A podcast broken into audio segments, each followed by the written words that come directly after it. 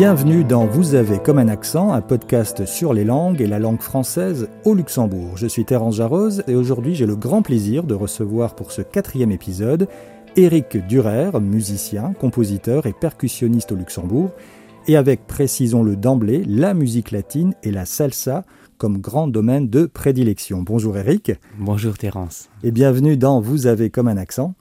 Alors, question traditionnelle pour débuter ce podcast, Éric, penses-tu avoir un accent? Oui, euh, je pense comme tous les luxembourgeois, j'ai un petit accent quand je parle français.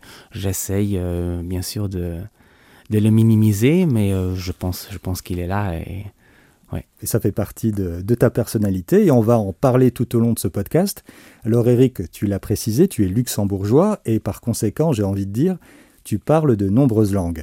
De par ton métier de musicien spécialisé dans la musique latine et notamment la salsa, tu parles espagnol, mais tu composes aussi en espagnol.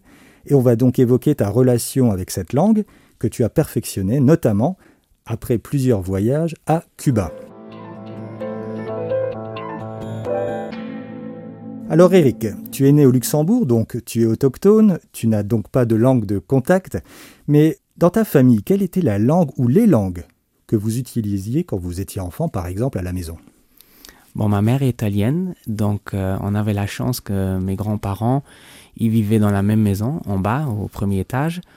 Et euh, donc, euh, quand mes parents, ils allaient travailler, on restait avec mes grands-parents, on parlait l'italien. Je dois dire que c'était un italien quand même euh, de la maison, basique, donc euh, mon italien s'arrête là. Je ne peux pas faire des discussions politiques euh, en italien, mais voilà, je, quand je vais en Italie en vacances, je, je, comprends tout, je peux me communiquer avec les gens, donc c'est oui, c'est assez fonctionnel quand même. Et c'était un grand avantage parce que ça ouvrait déjà un peu la porte pour les langues latines donc du coup, euh, c'était plus facile avec cette base d'apprendre l'espagnol, le portugais et tout ça. Donc tu considères euh, le luxembourgeois ou l'italien comme ta langue maternelle? Ah non, le luxembourgeois, absolument, oui. L'italien, je le parle, euh, comme j'ai dit, pas, pas très bien. Mon, mon accent, il, il, est bien parce que je l'ai appris depuis petit. Donc la, la, prononciation, elle est très authentique. Par contre, mon vocabulaire, il est réduit parce que on parlait des choses simples de la maison. Euh, mhm. Et euh, puis, je suis parti à l'université. Donc, euh, après, on n'a plus, plus de conversation. Mhm. Donc, tu parles, comme tu l'as dit, le luxembourgeois, l'italien, mais aussi l'allemand, l'anglais et le français. On y reviendra tout à l'heure. Mais c'est avec l'espagnol que tu as tissé une relation particulière, essentiellement en lien avec la musique. Alors, c'est la langue espagnole qui t'a amené à la salsa ou la salsa qui t'a amené à l'espagnol? Oui, c'est plutôt euh, la musique qui était la, la première approche. Donc j'ai adoré l'instrument et puis euh, j'ai appris le contexte du, duquel euh, cette musique elle est issue. Et par conséquent, je suis allé à Cuba. Je suis allé à, à Rotterdam aussi pour faire des études parce que c'était une école spécialisée sur de la musique world. Mm-hmm. Et en fait, comme ça fait partie de, de l'étude, on a déjà eu des cours d'espagnol à l'école et euh, ça facilitait déjà euh, la tâche parce que quand on a fait le premier voyage à Cuba, on avait déjà quand même une base. Tu veux dire que tu as appris l'espagnol quand tu as fait ta formation de musicien ou tu parlais déjà l'espagnol un petit peu avant? Comment tu l'as appris? Je l'ai appris euh, dans des cours effectivement à Rotterdam, au conservatoire. Donc c'était inclus dans ta formation de musicien en musique latine. On vient de le dire, tu es musicien, tu as pas mal voyagé pour ton art, ton activité. Pour résumer, tu as fait ta formation, comme tu viens de le dire, à Rotterdam aux Pays-Bas comme percussionniste, tu allais aussi entre autres à New York, mais pour approfondir tes connaissances sur la salsa, tu as pu séjourner à Cuba pendant un certain temps. Cuba, c'est l'origine de la salsa, c'est ça? Oui, absolument. Euh, bon, la salsa, il y en a maintenant partout. Euh, en Latine-Amérique, il, il, y en a en Colombie, il y en a à Venezuela, à New York aussi beaucoup, Puerto Rico.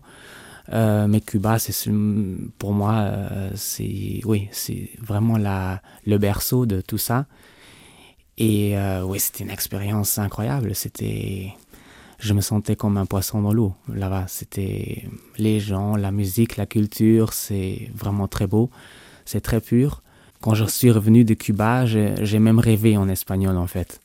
Donc le matin, quand je me levais pour la première fois et je voulais parler à mes parents, j'ai presque commencé à parler en espagnol, donc j'ai dû réfléchir une fois.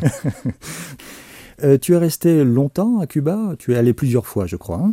Oui, le problème, c'est que la visa, elle est euh, limitée. Limitée, voilà. Donc, euh, j'avais même eu un épisode un peu drôle, drôle une fois. ils m'ont envoyé avec le van militaire à l'aéroport parce que j'étais deux, deux, jours en retard pour renouveler la visa. Ah. Et je me suis dit, bon, on est à Cuba, on fait la fête, on est cool, les gens ils sont relax, mais non. pas, sur la visa. Donc, euh, on m'a pris le ticket d'avion, on a dit, voilà, le jour euh, que tu pars. C'est l'heure de partir. Voilà, on, va venir euh, à l'aéroport. non, tu vas venir ici, on va t'amener avec le van à l'aéroport. Et c'est là que tu vas recevoir ton, ton passeport et ton, ton ticket d'avion vraiment au seuil D'accord. Tu étais bien accompagné pour, le retour. Alors revenons au Luxembourg. Tu donnes aussi des cours de percussion à l'école de musique de Echternach. Mhm. Quelle langue tu utilises principalement lors de tes cours? Euh, La plupart, c'est en luxembourgeois, bien sûr, du français aussi, euh, de l'espagnol parfois, parce mhm. que j'ai euh, une élève cubaine, par exemple, et une de Guadeloupe aussi, qu'on parle parfois en espagnol, parce qu'elle a vécu à Madrid avant.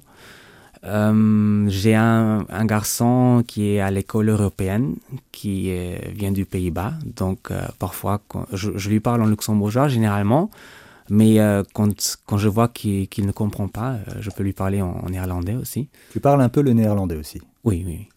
Bon, ça fait une de plus. Tu parles vraiment beaucoup de langues. Alors, tu as aussi une bonne raison de comprendre au moins un peu le portugais, puisque ton épouse est brésilienne. Absolument. Oui. Mais contre toute attente, vous avez une langue de contact précise, le français. C'est ça, oui, Pourquoi le français? Tu peux nous expliquer? Ben, Quand Brianne est venue au Luxembourg, elle a fait des études euh, d'économie. Et euh, voilà, les études, c'était en, français. Donc, elle a appris le français en parallèle, en fait. Donc, elle a appris ça très vite, en deux ans. Et euh, comme moi, je parlais pas le portugais quand on s'est connus, et son luxembourgeois, il était encore très basique. Donc, du coup, euh, le français, c'était la langue où on pouvait se communiquer le mieux. Et bien que maintenant, euh, on pourrait très facilement parler en luxembourgeois ou en portugais, entre-temps, c'est devenu une habitude. Et quand on parle pendant plusieurs années, on a pris une habitude et voilà, on reste toujours avec le français. Et est-ce qu'on peut te demander avec tes enfants, alors, quelle langue vous utilisez? Logiquement, toi, le luxembourgeois et ton épouse le portugais? Voilà, c'est ça. Mhm. Pour, euh, pour qui, ouais, on, a lu sur ça et on a compris que c'était toujours bien d'avoir une langue maternelle euh, sans accent. Et voilà, on a fait ce choix-là. Mais les filles, elles comprennent aussi le français. Donc, euh, si on veut avoir une langue secrète, entre-temps, on doit parler en anglais. c'est toujours important, la langue secrète, hein, dans les familles polyglottes. Alors à propos de la langue française, tu as commencé à apprendre le français à l'école? Oui, c'est ça, oui. Et comment ça s'est passé? Quels souvenirs tu en as? Oh, C'était un peu difficile au début parce que euh, quand tu viens de l'allemand et que tu parles luxembourgeois, tu as une certaine... Euh, euh, comment dire, tu, tu, lis les mots d'une certaine façon, et puis quand tu remarques que les sons ne sont pas les mêmes, ça te pose problème au début. Donc euh, oui, la, la, manière comme on écrit les choses et comment on prononce les choses, au début, ça ne correspondait pas trop pour moi. Donc euh, ça a pris un peu plus de temps. Euh. Est-ce que l'italien, tes premiers souvenirs d'italien ont pu t'aider, comme c'est une langue, on va dire, voisine Oui, je pense quand même. Ouais, je pense que ça a aidé. Et c'était quoi la principale difficulté quand tu as commencé à apprendre le français? Je pense, je, je, je, me rappelle pas vraiment des difficultés en fait. Euh, je pense que ça allait relativement naturellement, relativement vite. Bon, oui, la, la, la chose la plus difficile, c'était d'écrire correctement. Et puis, euh, certains livres euh, qui avaient beaucoup de vocabulaire, je remarquais quand même qu'il y avait des, des vocabulaires qui arrivaient dans les livres que, me semblait qu'ils n'arrivaient pas dans dans la langue parlée. Donc, euh, je trouve que la langue française écrite, elle utilise beaucoup plus de vocabulaire qu'on utilise dans le, dans le, jour à jour. Mhm. Alors même, on, l'entend, hein, si tu parles parfaitement bien le français, qu'est-ce qui te pose encore le plus de problèmes avec cette langue? À l'écrit ou dans la prononciation de certains mots, l'orthographe, la conjugaison, la grammaire, que sais-je? Je dois dire que depuis l'école, j'en ai plus écrit du, du français. Euh, bon, à l'école, bien sûr, comme, comme tous les élèves, j'ai fait des fautes de, de grammaire, des fautes d'écriture. De, euh, maintenant, comme je l'utilise vraiment plus dans le domaine parlé, euh, ce qui me pose problème, c'est quand je dois parler d'un sujet que normalement je ne traite pas en français. Donc, mmh. si on parle de sujets politiques, de, je ne sais pas, dernièrement, j'ai parlé beaucoup des, de la problématique des éoliennes. Et puis, euh, je tombe sur des expressions techniques, sur, sur des mots que je ne les trouve pas tout de suite. Donc, c'est un, manque de vocabulaire parfois. Qu'est-ce que représente pour toi la langue française aujourd'hui, ici au Luxembourg, dans ta vie de tous les jours? C'est une langue d'adoption, une langue de travail, une langue de cœur? Oui, je pense que c'est une, langue de, de, communication et une langue de travail, parce qu'il y a des situations euh, voilà, qu'on en a carrément besoin parce qu'il y a des, étrangers qui viennent travailler ici, donc on veut communiquer. Et euh, voilà, forcément une langue de travail aussi, parce que voilà, c'est beaucoup de boulot euh, au travail, comme j'ai expliqué tout à l'heure. J'utilise le français, j'utilise euh, aussi d'autres langues. Donc on est un petit pays, c'est normal, je pense. Et de manière générale, quelles pourraient être tes observations ou remarques à propos de la langue française, ici au Luxembourg, en tant que communauté linguistique. En tant que luxembourgeois, est-ce que tu as vu des, évolutions ou des changements? Bon, je, vois déjà que la génération euh, des, jeunes maintenant, bon, je me considère jeune dans ce cas, euh, on, a bien appris le, français, tandis que mes grands-parents, par exemple, euh, c'était encore différent. Pour eux, c'était plus difficile. Et je trouve que c'est une bonne évolution que, voilà, Mhm. On est devenu plus polyglotte. Alors de manière générale, on sait que la salsa, c'est une danse qui peut être euh, endiablée, parfois une sauce un peu relevée, puisque salsa veut dire sauce en espagnol. Hein, oui, c'est ça.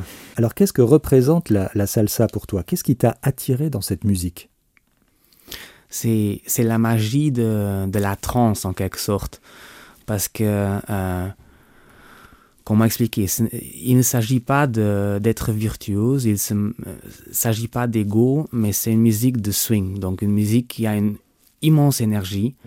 Et cette énergie, ça donne une, ça te chatouille, ça donne euh, une envie de vivre, de, bouger, de danser. De... C'est ça le, plus important dans la salsa, cette énergie.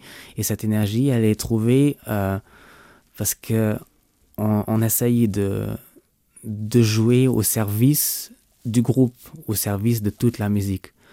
Donc c'est vraiment le swing qu'on recherche et quand je joue dans un concert, mon but c'est de jouer d'une façon que les musiciens autour de moi, ils arrivent à, se sentir à l'aise et que le son général, le résultat général, il va être mieux. Donc c'est vraiment un, collectif. Ce n'est pas un truc de je vais me mettre devant et je vais être la star. C'est pas du tout ça. Et, c'est aussi leur manière de vivre. Par exemple, ils ont très peu de jalousie. Ça, c'est une chose que j'ai remarqué quand j'étais à Cuba, qu'il y a peu de jalousie, que les gens, ils sont très positifs, ils se soutiennent les uns les autres, peut-être aussi à cause de leur euh, culture et, la vie politique. Mhm. Mais je trouve que c'est un peu un contraste par rapport à ce qu'on trouve, par exemple, euh, en Amérique aussi chez nous, parce qu'en Amérique, c'est très chaud, tout est très chaud. Regarde-moi, euh, je, suis, quand je parle avec quelqu'un, je suis déjà en train de me vendre. Et à Cuba, c'est pas du tout ça. Ils, font, ils te font des compliments à toi. Quand tu fais quelque chose bien, ils t'encouragent. En ce qui te concerne, toi, Eric, il n'est pas exagéré de dire que tu es un des grands spécialistes de la salsa au Luxembourg, en tout cas, sans aucun doute, dans le domaine de la percussion et de la percussion latine. Alors tu as enregistré quelques disques, tu as fait pas mal de concerts, et tu composes aussi la plupart de tes morceaux, notamment avec ta formation Choco et Sus Complices. Tu écris des paroles en espagnol. Qu'est-ce que tu racontes dans ces paroles? Est-ce qu'il y a des thèmes particuliers à aborder dans la salsa? Oui, euh, ce qui est très intéressant, je trouve, c'est que les thèmes, ils vont aussi avec un style de musique.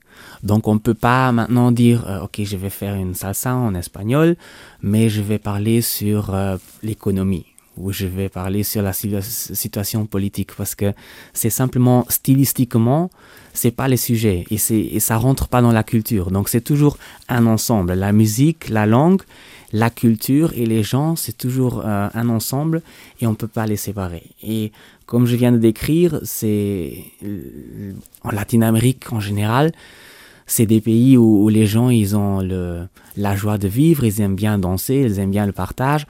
Donc les textes, ça va souvent sur l'amour, c'est parfois un peu humoristique, ça va, ça va sur la bouffe, euh, sur, euh, sur la musique, sur la danse. Euh. La joie de vivre. Voilà, donc les thèmes, ils vont pas s'éloigner beaucoup de ça. Mhm. Et toi, quel sujet tu aimes traiter? Qu'est-ce que tu racontes dans tes propres compositions? C'est ça? C'est la joie de vivre Oui, généralement, euh, ce, qui, ce que je cherche, c'est euh, des, euh, des dictons. Mhm. Des dictons ou, des phrases qui sont encore plus proches des gens parce que c'est, par exemple, une expression qu'on utilise seulement à Cuba. Ou si tu veux cibler un public puertoricain, bah, tu devrais aller à Puerto Rico et tu devrais connaître le plat national de Puerto Rico et c'est comme ça que tu touches les gens. C'est c'est pas seulement l'espagnol, mais c'est un espagnol très spécifique parce que chaque euh, pays il a son accent, il a ses tournures, ses phrases, ses expressions. Et c'est justement ces expressions là qui m'intéressent parce que ils ont souvent un double sens ou des connotations et c'est avec ça qu'on touche les gens. Donc euh, après, je, construis une histoire autour de ça. C'est souvent le, le cœur qui, qui, vient en premier, et après tu racontes une histoire, comme on arrive euh, à ce cœur, comme on arrive à cette conclusion. Mais euh, oui, l'approche, c'est souvent ça. Mhm. Alors on l'a dit, à hein, l'origine de la salsa a ses racines à Cuba, comme tu l'as dit au début de ce podcast, il y a différentes, euh, on peut dire, variantes de la salsa selon les pays. Qu'est-ce qui différencie les différentes salsas selon les, pays ou les régions? Est-ce que c'est très identifiable? Oui, euh, là ça devient technique, donc on va vraiment rentrer dans, euh, la musique. Il y a la clave, c'est un rythme, c'est aussi un instrument, donc c'est deux bâtons qu'on frappe les uns sur les autres et euh, donc un rythme qui va avec. Et il y a la clave son, par exemple, qui est un peu différente que la clave rumba. Donc c'est déjà ces différences-là. Après, euh, oui, Cali, c'est vraiment la capitale de la salsa. Il s'appelle comme ça depuis, depuis longtemps. Mm-hmm. Donc, euh, c'est Colombie, c'est un des pays où la salsa est le plus présent. Mm-hmm. Euh, peut-être en ce moment même plus qu'à Cuba, parce qu'à Cuba, ils ont commencé à introduire le reggaeton et, d'autres styles. Comme il y avait souvent euh, longtemps l'embargo, ils n'avaient pas d'influence de musique de l'extérieur, il n'y avait pas les moyens euh, d'avoir de l'information. sur les styles de musique de l'extérieur. Donc, quand ils ont eu des, des, touristes qui leur ont amené un peu de matériel musical, je me rappelle du premier voyage, on a encore amené des cassettes parce que ça les intéressait tellement. J'avais envoyé des, des, cassettes de Michael Jackson, de Tina Turner, juste parce que c'est des choses qu'ils n'avaient pas, ils n'avaient pas accès à ça. Donc pour eux, c'était super intéressant. Et donc, logiquement, comme ils avaient euh, cet embargo pendant longtemps, quand ils ont eu la possibilité de s'imprégner d'autres musiques, ben, ils ont commencé euh, à faire des mélanges. Donc, euh, ces dernières 10-15 euh, années, à Cuba, on a remarqué que le reggaeton, la monia, c'est devenu très, très fort. Il y a des écoles qui commencent à jouer du jazz et tout ça. Donc, euh, je pense qu'en Colombie, la salsa est encore plus traditionnelle en ce moment qu'à Cuba. Petit rappel pour ceux qui ne le savent pas, le reggaeton, qu'est-ce que c'est? Le reggaeton, c'est euh, Échame la culpa, par, exemple. C'est, euh, ou Despacito, ces, ces chansons-là. C'est le, ah, beat qui fait. Voilà. Reggaeton. Mhm. Voilà, ça c'est reggaeton. Alors revenons au Luxembourg. Dans un contexte, je dirais, normal, où peut-on danser la salsa dans le pays? Bah, Mon endroit préféré, c'est, la brasserie de l'arrêt. Donc, euh, c'est le bar cubain à, Merle. À Merle, voilà. Il y a une très chouette ambiance là-bas. Euh, il y a Ainama qui donne des cours de, de, danse et ils font un très bon boulot. Et euh, oui, l'ambiance, elle est super. Le mojito, il est top. C'est important, le Ouais, ouais. Et euh, voilà, il y a parfois des concerts, il y a des workshops. Donc, c'est un de mes endroits préférés. Alors pour finir ce podcast, je propose, je te propose, mon cher Eric, un petit questionnaire en lien avec la langue française et avec euh, ta langue maternelle, le luxembourgeois, mais toute autre langue de ton choix, puisque tu en as beaucoup dans ta musette. Alors on commence. Quel est ton mot préféré en français? J'aime bien écureuil. Écureuil. Ouais, écureuil. Intéressant. Pourquoi? Rythmiquement ou il y a quelque chose de... Je sais pas, c'est le premier mot qui vient, qui vient à mon esprit comme ça. D'accord. Ouais. Alors quel est le mot en français que tu aimes le moins? Je dirais que c'est plutôt une, une expression Mhm. euh, euh, que je trouve un peu péjorative. C'est quand on dit euh, euh, c'est pas mal. Parce que je pense que c'est utilisé comme compliment parfois, au- mais je, je trouve que, que ça sonne pas comme un compliment. Parce que quand, quand tu me dis euh, c'est pas mal ce que tu as fait, pour moi c'est pas assez. Parce que Ça ne veut pas dire que c'est bien. voilà. Mais je pense, je pense que c'est, c'est voulu. euh, l'intention, c'est ça, de dire c'est bien, c'est, c'est chouette, c'est, super même, Mhm. mais c'est pas, c'est pas ce que, ça sonne pas comme ça. Donc, euh, ouais, je trouve que c'est une approche péjorative de quelque chose qui est en fait positif. D'accord. Le mot en français qui est le plus difficile pour toi à prononcer J'ai des Bon, j'imagine qu'il y a des mots composés très complexes euh, qui me viennent pas à l'esprit maintenant que j'aurais des problèmes à, à- à le prononcer. Mais un, un mot très simple que je trouve pas évident à prononcer correctement, c'est euh, cueillir. Oui. Ouais. Non seulement il est difficile à prononcer, mais il est difficile à écrire. Oui. ouais, ouais. N'importe qui fait l'erreur. Le mot en français qui est le plus difficile, bah pour toi justement, à écrire. Euh, J'ai des difficultés avec rythme. Parce que euh, ça vient aussi de, des différentes langues que je parle. Donc, euh, si je me trompe pas, en anglais, ça prend, ça, il y a deux H, rhythm. Donc, en allemand, je pense qu'il y a aussi deux H, mais en français, il y en a un seul. En français, il y en a un seul. Oui, ça je le confirme. Et il est après le T. Après le T, oui. Voilà. Le mot en luxembourgeois ou autre langue que tu n'aimes pas trop ou qui a peut-être un rythme un peu bizarre pour toi. Bon, comme j'ai fait, mes études en Hollande, euh, je parle néerlandais. Je dois dire que de façon générale, c'est pas une langue que je trouve très belle, mais il y a un mot en particulier qui me fait rigoler vraiment, tellement je le trouve moche. C'est quand on dit trésor en, espa- en, en- en néerlandais. Ah. Voilà, en, en allemand ce serait Schatz, donc euh, trésor, mais en néerlandais ils disent Srat. donc ça sonne vraiment comme si on allait cracher. C'est en plus pour un mot qui devrait représenter tellement euh, de bonheur et, et tellement d'amour. Ouais, je trouve que la sonorité, elle, elle n'a rien à voir. Guttural, oui. Tu peux nous le répéter? Srat. Un, mot en luxembourgeois ou autre langue que tu préfères au niveau du rythme ou de la sonorité ou la musicalité? Alors, je dois dire que le luxembourgeois, bien que je suis luxembourgeois, je, je trouve pas que c'est une langue très belle non plus, parce qu'il y a beaucoup de sons ch. Et euh, c'est drôle parce que euh, à Rotterdam, il y avait un ami à moi qui, qui imitait, euh, qui avait vu Highlight Kugelai parce que ça passait Ouais. aussi à la télé euh, en Hollande pendant un certain temps. Et il imitait très bien le luxembourgeois. Il parlait chou- chou- chou- chou- chou- chou- chou- comme ça un peu. Donc il y a beaucoup de ce, son- ce son ch et beaucoup de e, hush, hush, voilà. Et je trouve que la sonorité, si, si on arrive à, à prendre du recul, je la trouve pas si belle que ça. Donc il y a d'autres langues, euh, par exemple le grec, je le trouve très beau, bien que je le comprends pas. Et bon, les langues latines aussi, je les trouve belles.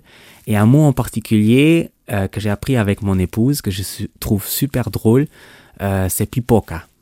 Donc c'est du popcorn. Et je trouve que le mot, c'est comme de la musique, donc pipoca. Ça fait pi-pom. Et c'est dans la marmite quand ça touche les, les bords et, et ça explose. Donc je, je, je trouve que c'est un mot chouette. C'est un peu enfantin comme ça. Pipoca, ouais. Pipoca.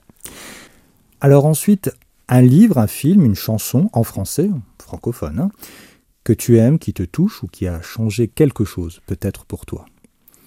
Euh, j'ai beaucoup aimé les, les films de taxi. Oui. Et, euh, De Luc Besson. ouais, ou ouais. produit plutôt par Ouais. Mhm. parce que je trouve euh, le mélange euh, très bien entre comédie et, et action. C'est très réussi comme mélange, je trouve. oui, je pense que c'est ce qui m'a plu le plus comme film français. Invisibilité, télépathie, ubiquité ou polyglottisme total Si c'était des super pouvoirs, lequel choisirais-tu et pourquoi? Bah, L'invisibilité pour pouvoir sortir après 11 heures du soir. en ces temps de coronavirus, effectivement. Merci beaucoup Eric d'avoir participé à ce podcast. Alors, est-ce qu'on pourra te voir en concert très bientôt avec tes complices pour des salsas endiablés, une fois évidemment que ces couvre-feu et restrictions seront passés? Est-ce que tu as des, projets ou des plans? Ben, C'est très difficile de faire des plans en ce moment hmm. parce que on ne sait pas comment la situation va se développer. Donc, euh, on a essayé plusieurs fois déjà de, fixer des dates euh, avec deux, trois mois d'avance. Puis euh, ça s'est prolongé. c'est compliqué. et c'est tombé à l'eau. Et en ce moment, je, dois dire que je préfère ne pas mobiliser les musiciens pour devoir les décevoir après parce que ils, ouais, c'est, je pense qu'ils souffrent beaucoup plus que le Horesca, notamment dont on parle tous les jours. Mais euh, je pense qu'il y a vraiment des, des, gens qui sont beaucoup plus pauvres, qui n'ont pas des réserves, qui n'ont rien à vendre, euh, qui doivent payer leur loyer et qui ne savent pas comment le payer en ce moment. Donc euh, pour moi, c'est très difficile de leur faire une promesse que je ne peux pas tenir après. Et euh, j'ai choisi d'attendre vraiment que ça se calme pour euh, commencer à, planifier des nouvelles dates. Mhm. Et si on veut par exemple débuter ou faire de la percussion en musique latine, on va à l'école de musique d'Echternach? Absolument, oui, oui. On peut s'y euh, initier facilement? Oui, tout le monde peut commencer là-bas. Pour les adultes, ils n'ont pas l'obligation de faire du solfège. Mhm. pour les enfants, bien sûr, on les accompagne dans le solfège aussi. J'ai un, élève jusqu'à présent qui est devenu euh, musicien professionnel. C'est Eric Larea. Et il est aux Pays-Bas en ce moment. Il était en Chine. Euh, et c'est un très bon musicien. Et je suis très content que j'ai pu euh, le mettre dans, cette direction. direction voilà. Eric, Filmols, merci. Et merci de nous avoir écoutés et à très bientôt pour un prochain épisode avec un ou une nouvelle invitée dans Vous avez comme un accent. Merci, Merci Terence. Au revoir.